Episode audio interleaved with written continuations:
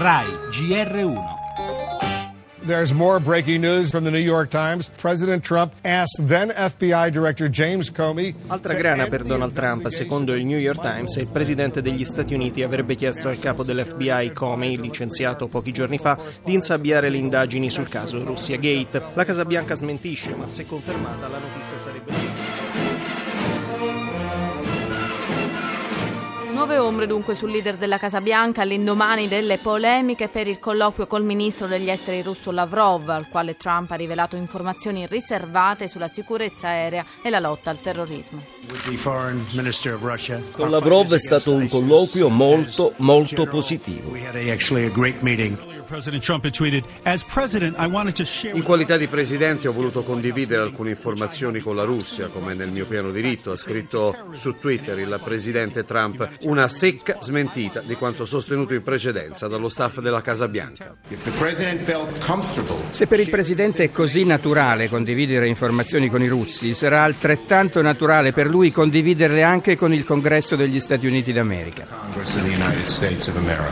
il Partito Democratico ma anche gran parte del Partito Repubblicano non hanno ancora digerito la vittoria di Trump, cercano a tutti i costi l'impeachment, lo cercano sul terreno forse più friabile che è quello dei suoi rapporti con la Russia, supposti o reali che siano.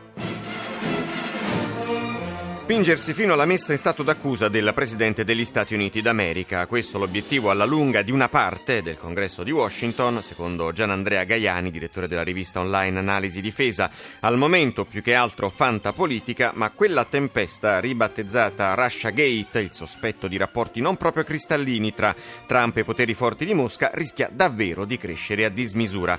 Se il capo della Casa Bianca preferisce dialogare con il Cremlino piuttosto che con il Congresso, come ha ricordato sarcastico, Democratico, un senatore democratico, esercita una sua per quanto discutibile facoltà. Altra cosa se lo stesso presidente cerca di insabbiare un'inchiesta che potrebbe riguardarlo molto da vicino.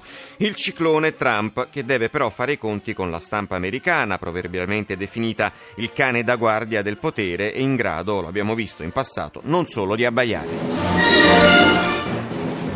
Nel nostro giornale anche il caso Consip, polemiche dopo la pubblicazione dell'intercettazione di una telefonata tra Renzi e il padre. Parleremo anche delle ONG e delle accuse di rapporti con i trafficanti di esseri umani. Non risultano collusioni tra associazioni umanitarie e gruppi criminali, dice la Commissione Difesa del Senato. Spazio poi per le iniziative per la giornata mondiale contro l'omofobia e al cinema in una canna blindata comincia oggi l'edizione numero 70 del festival. L'Italia non ha film in gara, ma la madrina è Monica Bellucci. Per lo sport poi il Giro di Italia e la Coppa Italia. Questa sera la finale Juventus-Lazio.